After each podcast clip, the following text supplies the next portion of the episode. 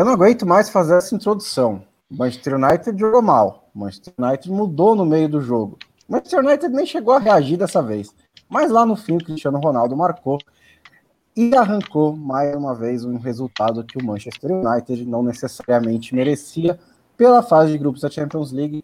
Se não fossem os gols do Cristiano Ronaldo, o Manchester United poderia estar com dois pontos, agora está com sete. Nós vamos falar bastante sobre Atalanta 2, Manchester United 2, assim como a goleada do Bayern de Munique, a vitória importante do Barcelona, as vitórias mais protocolares de Juventus Chelsea e o grupo que é, ninguém parece que quer se classificar.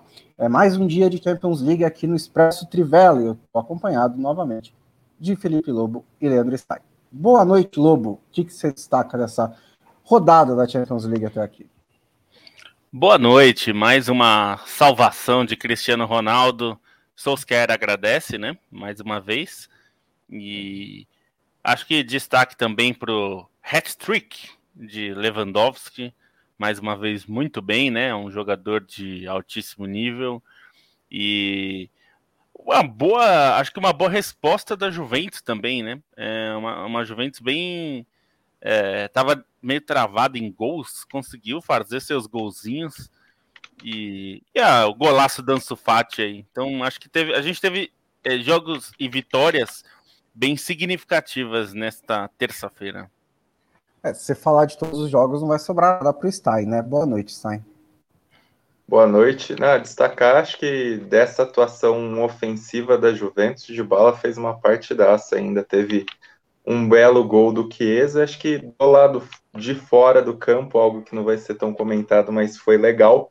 É, foi a festa da, da torcida do Malmo, assim, foi um, ambiente bem legal na, na derrota para o Chelsea, né? A torcida meio que deu uma segurada no time ali. O Malmo perdeu só de 1 a 0, fez uma, uma boa partida apesar da derrota.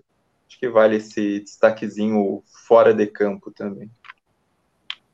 Bom, vamos começar pelo jogo de Bergamo, é, que foi de novo o jogo mais emocionante do dia. É, eu estava, antes do jogo, passou um comentário do Jonathan Wilson na minha timeline e acho que ele definiu perfeitamente o Manchester United que é o Manchester United está um purgatório, né? Porque ele tem o trabalho coletivo impede que ele chegue muito alto, mas os jogadores do Manchester United impedem que ele baixe muito. Então ele fica meio que no meio do caminho ali, sem explodir, sem completo desastre, e, nessa, e isso se, se, acentua nesse momento em que, uma, em que o Solskjaer está por um fio no cargo de técnico do Manchester United. Então é um purgatório completo, porque cada jogo a gente tem que analisar por essa ótica. O que ele significa para o trabalho do Solskjaer. O jogo do fim de semana foi ótimo, manteve ele no cargo, uma vitória tranquila sobre o Tottenham. Esse jogo foi mais uma vez preocupante. É, eu acho, sinceramente, que desses últimos três foi o pior do Manchester United. Acho que o Young Boys foi o pior de todos, mas do contra a Vila Real, Atalanta e esse. Esse foi o que teve menos criação. Nos outros ainda foi um jogo mais maluco, mais laicar, o Manchester United perdendo alguns gols, ficando solto na defesa. Dessa vez eu achei a Atalanta muito mais composta e o Manchester United teve uma criação muito menor. O Solskjaer entrou de novo com uma formação com três zagueiros, a mesma que ele tinha usado contra o Tottenham, e aí é, já começaram os problemas, que nesse caso é o seguinte, a Atalanta sabe jogar muito bem contra esse tipo de time. A Atalanta geralmente enfrenta times com blocos mais baixos, que marcam mais atrás e que tentam reagir. Ela, quase todos os adversários do campeonato italiano são assim. Então ela sabe fazer isso. Ela sabe tocar a bola com calma, quando ela não está sendo pressionada, como o United não pressionou tanto, sabe ter paciência, sabe encontrar os espaços. Então eu acho que é, o encaixe com a Atalanta acabou sendo mais desfavorável ao Manchester United do que o encaixe contra o Tottenham. E não durou muito, porque o Varane, o Lindelof tinha se machucado nos treinos, o Varane se machucou lá pelos 30 e poucos minutos, e o Solskjaer teve que mudar, entrou com o Greenwood no lugar do Varane e voltou ao 4-2-3-1. Isso foi uma opção. Ele não tinha zagueiros do banco de reservas, mas se ele quisesse mesmo, ele poderia fazer uma improvisação. Né? O McTominay joga de zagueiro às vezes na seleção escocesa. O Ambissaca pode ser um zagueiro pela direita no esquema com três zagueiros. Daria para fazer uma improvisação. Ele preferiu não fazer. É, a Atalanta abriu o placar muito cedo, numa falha do De Gea, né? Uma jogada começa com o Zapata, o Zapata foi o melhor em campo, toca para o Ilitich, o Ilitich bate rasteiro da entrada da área e o De Gea aceita. No final do primeiro tempo, só o Manchester United consegue. Ele tentado a bola na trave bem no comecinho, mas meio por acaso. Mas só no final do primeiro tempo ele consegue realmente encaixar uma boa jogada. E a jogada é linda, né? Começa com o Ronaldo, passa pelo Greenwood, Bruno Fernandes deixa de calcanhar, Ronaldo manda pro gol. Golaço do Manchester United. Nos outros jogos, o que acontecia? O Manchester United voltava diferente para o segundo tempo e reagia. E aí corria atrás para tentar ganhar o jogo. Não aconteceu dessa vez. A Atalanta continuou coletivamente superior no segundo tempo, é, fez o 2 a 1 no começo do jogo, e aí, no começo do segundo tempo, e aí uma, de novo, uma consequência né, dessa pressão ruim do Manchester United, que quem lança é o Palomino lá do meio de campo, sem pressão nenhuma, encontra o Zapata nas costas, o Maguire não só dá condição para o Zapata, como depois erra o bote, e o Zapata faz o 2 a 1 Aí era de se esperar uma pressão do Manchester United. Não houve. É, entrou o, o Pogba, fez um jogo muito ruim, saiu no começo do segundo, lá pelos 60 minutos de jogo, é, saiu para a entrada do Matic ainda, que foi para dar um pouco mais né, de força no meio campo, não foi nenhuma substituição ofensiva do Solskjaer, mas entrou o Cavani também para ter mais presença de área, só lá no fim o Solskjaer fez as outras duas substituições com o Van de Beek e o Sancho entrando. E o Manchester United não pressionava, não criava chance. 46 minutos do segundo tempo. É, o Cristiano Ronaldo começa a jogar pela esquerda, a bola fica viva na entrada da área, o Greenwood dá um toquinho e ele acerta uma finalização maravilhosa da entrada da área, né, um chute rasteiro, é, com várias pessoas na frente, no canto, super preciso, e arranca o um empate para o Manchester United. O empate que faz toda a diferença, porque o Manchester United, com caso perdesse, chegaria à quinta rodada na terceira posição, fora da zona de classificação para as oitavas de final. Agora está com o mesmo número de pontos do Vila Real. Enfrenta o Vila Real na próxima rodada, fora de casa, e depois recebe o Young Boys, que é o jogo teoricamente mais fácil do grupo. Então está numa situação muito mais tranquila para se classificar. Mas fica nesse purgatório, né? Porque, de novo, assim, é é, a boa impressão que ficou contra o Tottenham foi eliminada por esse jogo ruim contra a Atalanta e agora tem o Manchester City no domingo. É, o Manchester United continua aí vivendo de jogo em jogo. É, vocês querem falar alguma coisa sobre esse jogo, mas foi mais ou menos isso.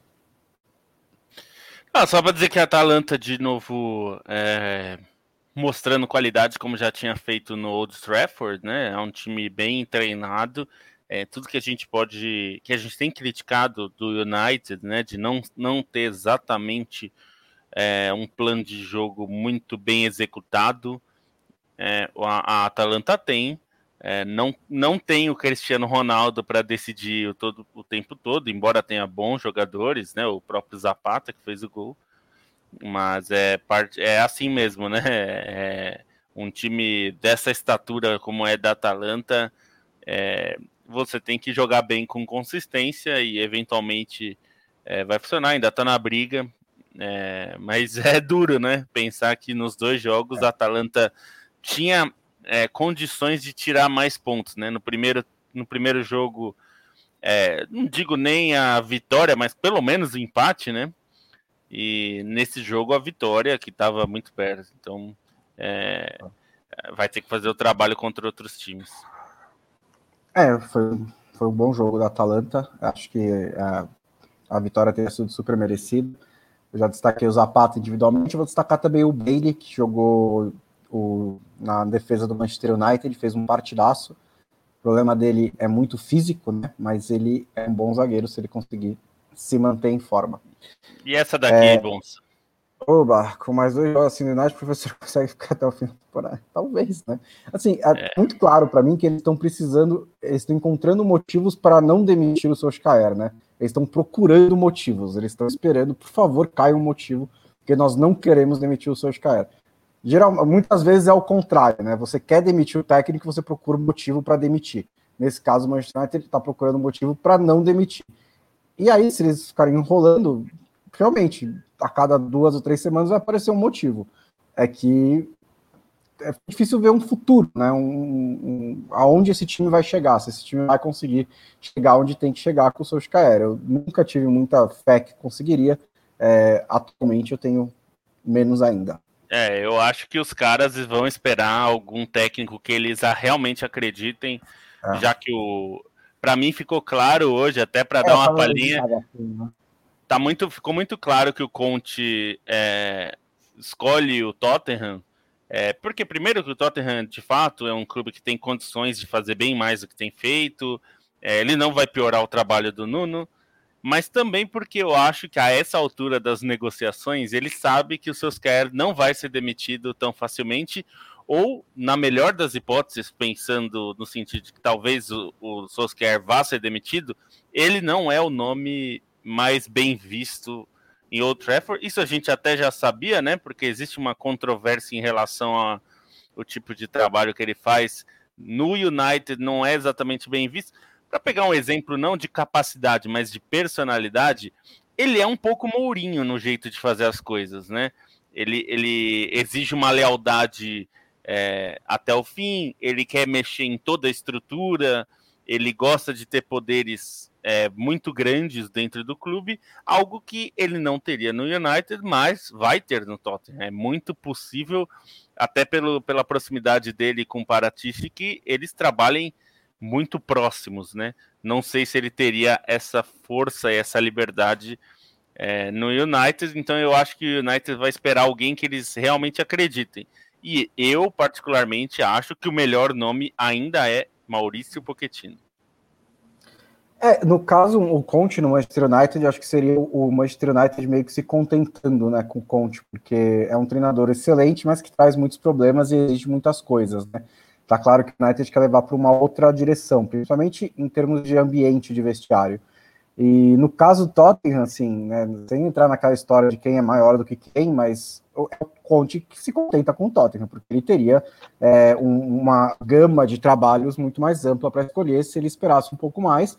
É, o Tottenham é um time que não é campeão há mais de 10 anos, então é, é natural, e o, o Conte é campeão todo ano hoje em dia. E assim, o, o Tottenham consegue um treinador que em nível da estágio da carreira que é muito raro o Tottenham conseguir, né? O Pochettino não era não era esse estágio, o Mourinho não estava nesse estágio, o Nuno não estava nesse estágio, e um dos últimos treinadores do Tottenham estava nesse estágio. É, então, é uma ótima notícia para o Tottenham. O, o Daniel Levy vai ter que entregar as chaves do cofre para o Conte, mas eu acho que ele vai fazer isso de uma maneira muito mais satisfeita do que se o, do que o Manchester United faria se tivesse que fazer a mesma coisa, né? Então acho que acabou as peças caindo mais ou menos no lugar certo. Agora é, vamos ver o que o, que, que, o, que o futuro o reserva para o Manchester United. Tem o Manchester City no sábado e aí depois a pausa para a data FIFA que também dá uma acalmadinha nos ânimos. Vamos mudar de grupo, falar do Bayern de Munique. É um bom time esse Bayern de Munique. Ganhou de 5 a 2 do Benfica Dessa vez o gol não demorou para sair. Dessa vez o Lewandowski marcou três vezes. E dessa vez o Julian Nagelsmann estava no banco de reservas, né, Leandro Stein? Como é que foi esse jogo? É, o Nagelsmann recuperado de Covid, né? Deu negativo no teste dele, meio em cima da hora e ele compareceu ao jogo, falou que não tinha nem desfeito as malas. Saiu correndo. É... Não, ele não tinha nem desfeito as malas que ele fez para Lisboa, né? Que ele acabou não indo. E dessa vez acabou, não participou dos treinos prévios, enfim, mas é, teve ali na beira do campo e uma boa atuação do Bayern, embora o Benfica tenha sido um adversário até chato durante o primeiro tempo. O Benfica começou ali apertando um pouco mais, mas dessa vez foi um Bayern muito mais ligado que o, é, do que no jogo contra o Gladbach, né? A, a avassaladora goleada da Copa da Alemanha. Bayern foi logo tomando o domínio do jogo, ainda levava alguns perigos em bolas paradas, mas no primeiro tempo, a partir dos 25 minutos ali, conseguiu construir a vitória, primeiro numa jogadaça do Coman é, para a conclusão do Lewandowski, depois num passe do Lewandowski para o Gnabry marcar um golaço de letra. É, o Benfica só no fim do primeiro tempo ali conseguiu é, ter uma reação justamente numa bola parada com o gol do Morato, zagueiro jovem, zagueiro brasileiro. E aí, no final do primeiro tempo, quando o Bayern poderia ter marcado é, o terceiro gol, Lewandowski bateu ridiculamente um pênalti que o Vlaco Dimos defendeu. Na volta pro segundo tempo, no entanto, o Bayern conseguiu liquidar a fatura aí, marcou, Sané marcou um gol num, numa bola ajeitada pelo Alfonso Davis, depois o Lewandowski já marcaria o quarto com 16 minutos é, depois de um passe do Sané num, num contra-ataque. E aí o Benfica já já estava sentindo a pancada na cabeça, não daria tantos sinais assim de reação. É, até conseguiu marcar o segundo gol a, aos 29 minutos num contra-ataque que o João, João Mário armou para o Darwin Nunes, mas ainda o Bayern tinha, com as substituições, ainda estava com uma fome de gol e o Lewandowski queria se redimir exatamente do pênalti perdido, completou sua tripleta com outra cavadinha para cima é, do Vlacodimos, já tinha feito isso em lance anterior e dessa vez com uma assistência do Neuer, né, um, algo curioso aí. Acho que esse jogo chama atenção a atuação do Lewandowski, né, pelos três gols, foi a centésima partida dele na história da Champions League, chegou à marca invejável de 81 gols e 20 assistências, então Lewandowski, graças a esse jogo, conseguiu superar a média de um gol produzido por partida na Champions justo no centenário, é, mas foi um, uma partida do Bayern que merece, assim, são vários os destaques, né, assim, o Kimmich fez um jogo excepcional nesse papel dele, armando e lançando, tanto que três gols nascem a partir de lançamentos do Kimmich.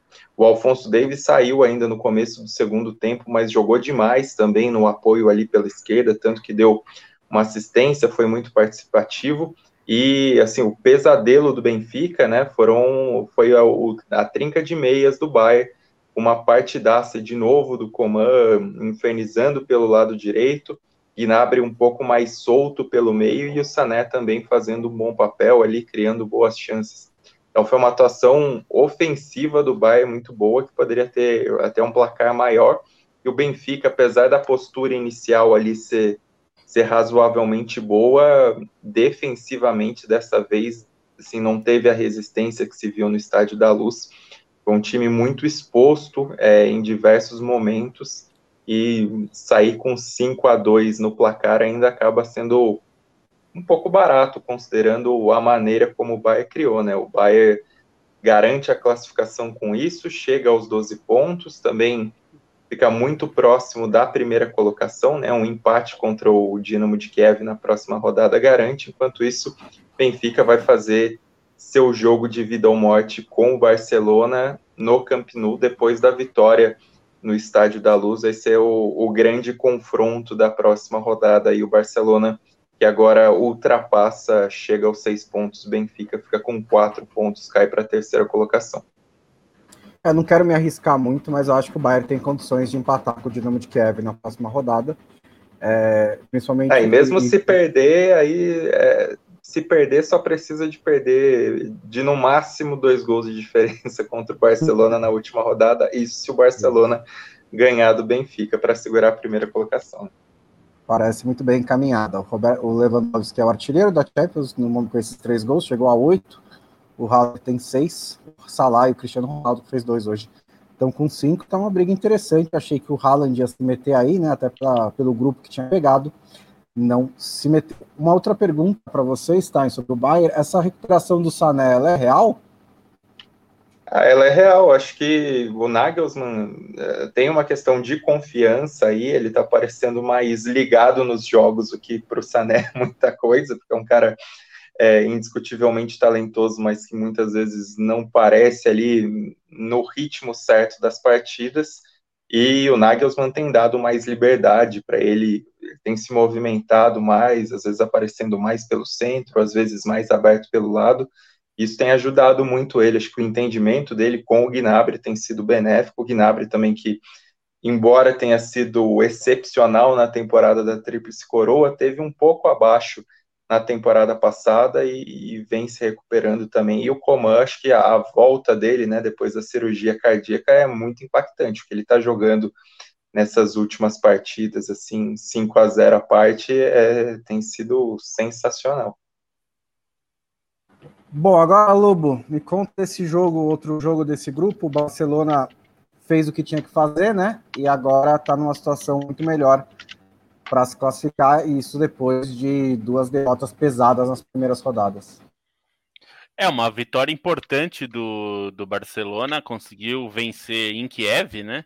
É um jogo um jogo frio no sentido metafórico e literal, porque estava 7 graus em Kiev, chovendo e uma sensação térmica bem menor, então um jogo até mostrou os dirigentes do Barcelona com cobertinhas. É não é assim super frio, né? Não, não, não é, não é super frio, mas é que tava chovendo e era noite, né? Então ah. deu uma a sensação térmica era bem menor.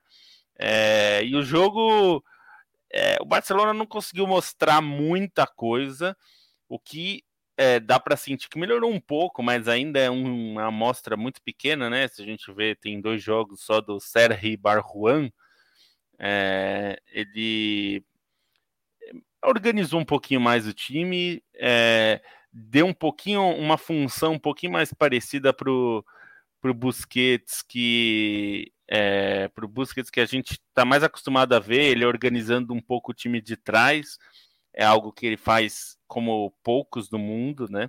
Isso melhorou um pouco a fluidez do, do Barcelona.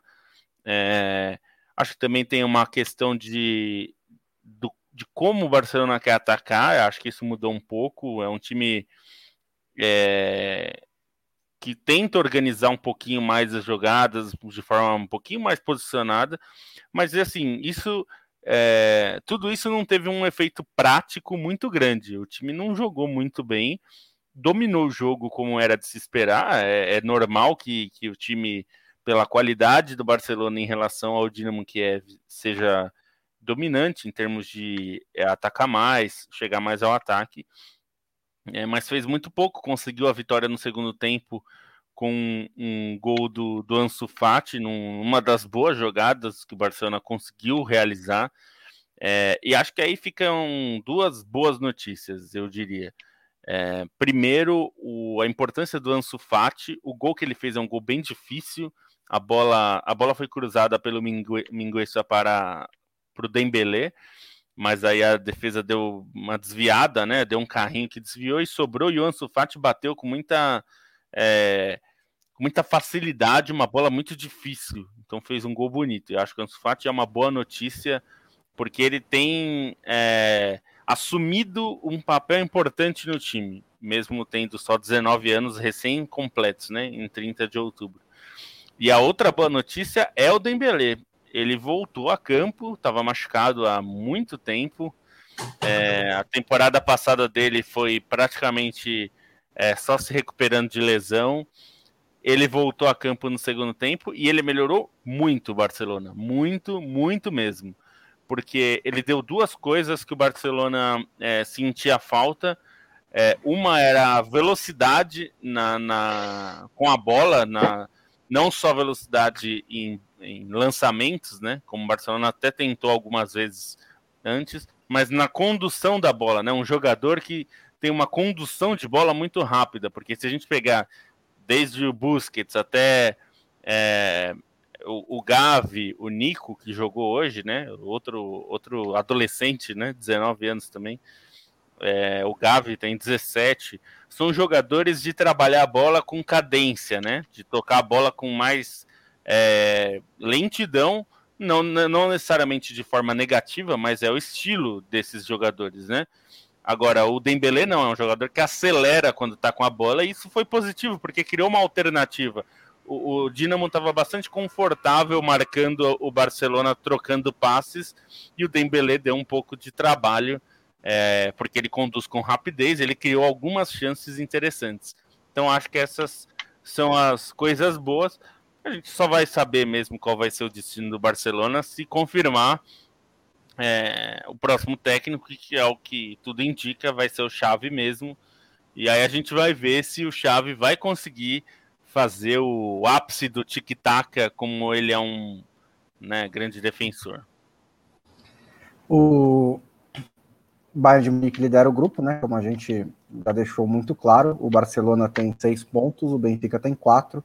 Próxima rodada tem Barcelona e Benfica no Camp Nou. Se o Barcelona vencer, está, está classificado, no final, o que, com uma rodada de antecedência, né, é quase um milagre depois de como foram as duas primeiras rodadas, mas é a natureza dos grupos da Champions League, é, porque ele começa perdendo as duas, mas aí pega o time mais fraco do grupo duas vezes e o Benfica pega o Bayern de Munique duas vezes, então tem uma certa reviravolta aí. A decisão muito provavelmente vai vir no próximo jogo, pode encaminhar as coisas.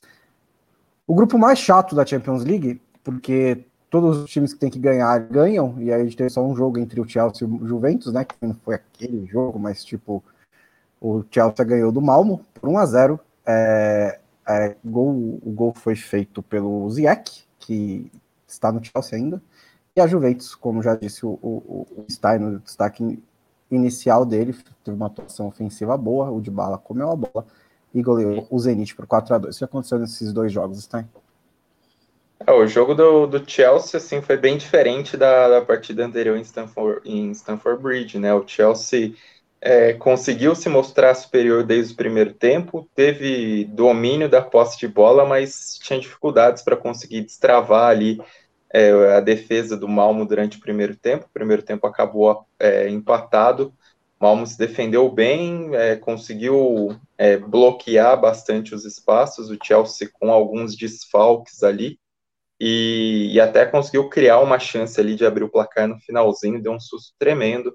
E aí, na volta para o segundo tempo, o Malmo pareceu que se empolgou com, com esse fim do primeiro tempo, saiu um pouco mais para o jogo e deu espaço para o Chelsea garantir a vitória por 1 a 0 é, o, gol foi do Ziyech, mas acho que vale destacar ali pelo conjunto, pelo que fizeram. O, o Hudson Odoi fez uma jogadaça no lance do gol, né? Toque de calcanhar, recebeu na frente do Havertz depois cruzou na, na medida. Eu gostei muito do Loftus Cheek no meio, assim, uma partida com autoridade dele, assim, alguns lances de, de habilidade e tal.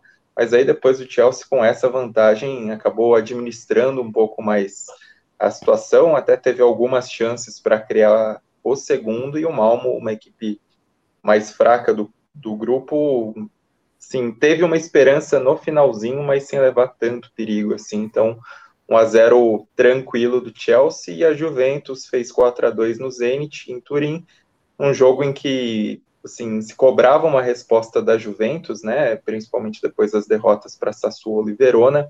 A Juventus entrou com uma formação razoavelmente ofensiva ali com McKennie e Locatelli no meio e Chiesa e Bernadeschi abertos pelos lados, na frente é, Dybala e Morata, e aí o Dybala chamou a responsabilidade, um começo de jogo é, de muita pressão da Juventus, o Dybala meteu bola na trave, marcou o gol aos 11 minutos, o Zenit tentou responder ali por volta dos 20, teve sorte num, num lance é, em que o cruzamento do Karaveev foi desviado contra o próprio patrimônio pelo Bonucci ali, de costas, é, um lance meio bizonho, e aí, na sequência do primeiro tempo, a Juventus ainda tentou dar uma pressão, teve um gol anulado com Morata. No início do segundo tempo, seguiu a Juventus mais em cima, conseguiu o segundo gol num pênalti meio mandrake, assim, sobre o Chiesa. Eu não marcaria, é um toque, achei muito leve ali do Claudinho. Na primeira cobrança, de bala errou, mas aí a arbitragem mandou voltar por invasão da área. Na segunda, ele mandou no cantinho, fez 2 a 1 um. E o Zenit ainda teria alguns momentos ali. O Chesney fez duas boas defesas, uma num chute do Claudinho, que foi titular, e outra numa batida do Malcolm, que está voltando de lesão e entrou só no segundo tempo. Só que aí, com mais espaço para os contra-ataques, a Juventus acabou definindo a partida num baita de um gol do, do Chiesa, que sim, deu aquelas entortadas humilhantes no Lovren, assim, um lance dá até dó do Lovren pelo jeito que ele pedala e depois dá o corte seco. E aí o quarto gol, é, no momento que a Juventus já estava até tranquila, assim, abrindo várias chances de gol, foi num, num passe do Dybala para o Morata, que já tinha cansado de perder gol e cansado de ficar impedido, finalmente fazer o seu no mano a mano com o goleiro. Depois disso, até o, o jogo se reabriu um pouco pro Zenit, né, com a Juventus mais desatenta na defesa. O Asmun descontou, deu números finais já nos acréscimos. Um jogo divertido, entretido e um jogo ofensivo da Juventus como não se espera, né? Acho que de bala criou bastante, tentou bastante. Eu fiquei impressionado assim com a maneira como ele não tinha medo de arriscar chutes, assim toda hora estava tentando.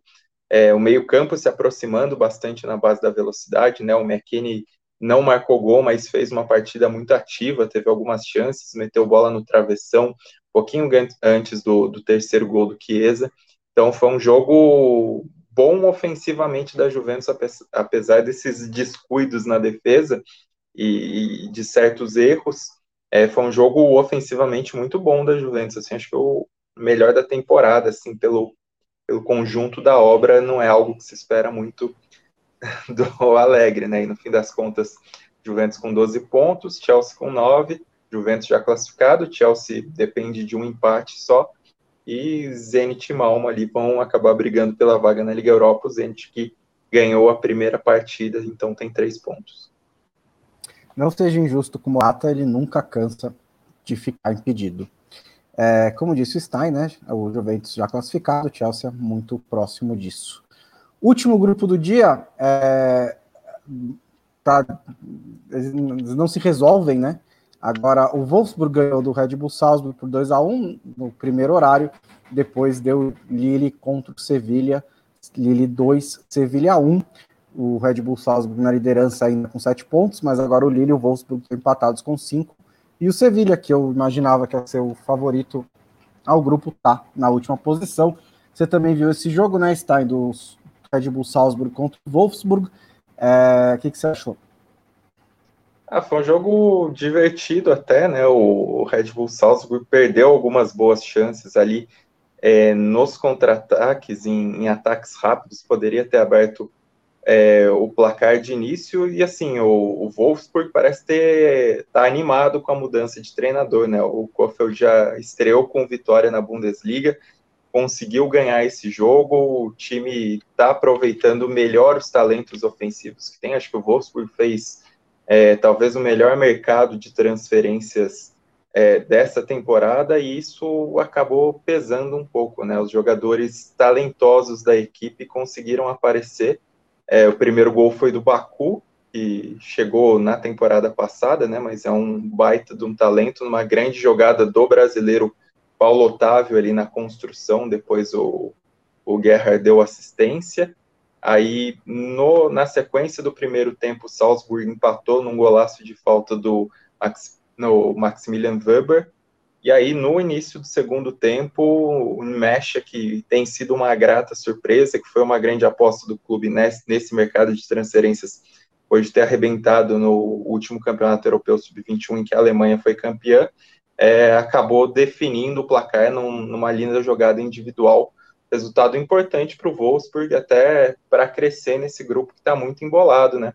E depois o Sevilha, assim, tomar uma virada do Lille dentro de casa, acho que é uma pancada gigantesca, né? O Campos conseguiu marcar o gol ali no início do jogo, aos 15 minutos. Aí no finzinho do primeiro tempo, um pênalti bem difícil de se marcar ali no, né, na risca da grande área é, garantiu a chance do empate para o Jonathan David na marca da Cal. E aí, no começo do segundo tempo, num rebote, o Iconei acaba fazendo esses 2 a 1 um de virada para o Lille.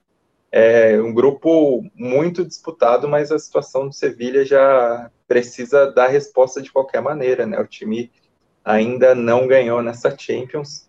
E só para não dizerem que a gente não falou é, de um dos jogos. Acho que só dá uma pitadinha do outro jogo do grupo F do Manchester United, que foi Villarreal e Young Boys. Villarreal ganhou por 2 a 0. Villarreal que faz uma campanha bem consistente no Campeonato Espanhol, mas chega com sete pontos na Champions.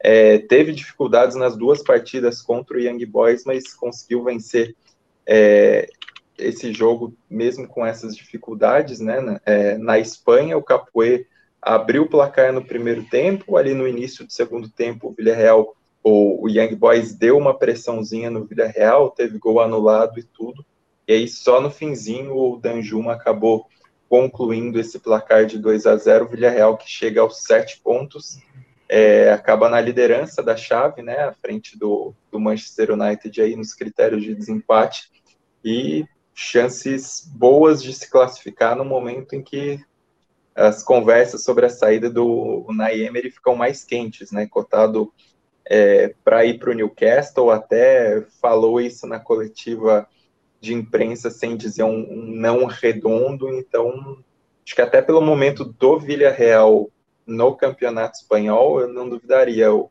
a Emery garantir essa classificação na Champions, ou às vezes nem isso, e aceitar uma proposta, uma proposta do Newcastle, né?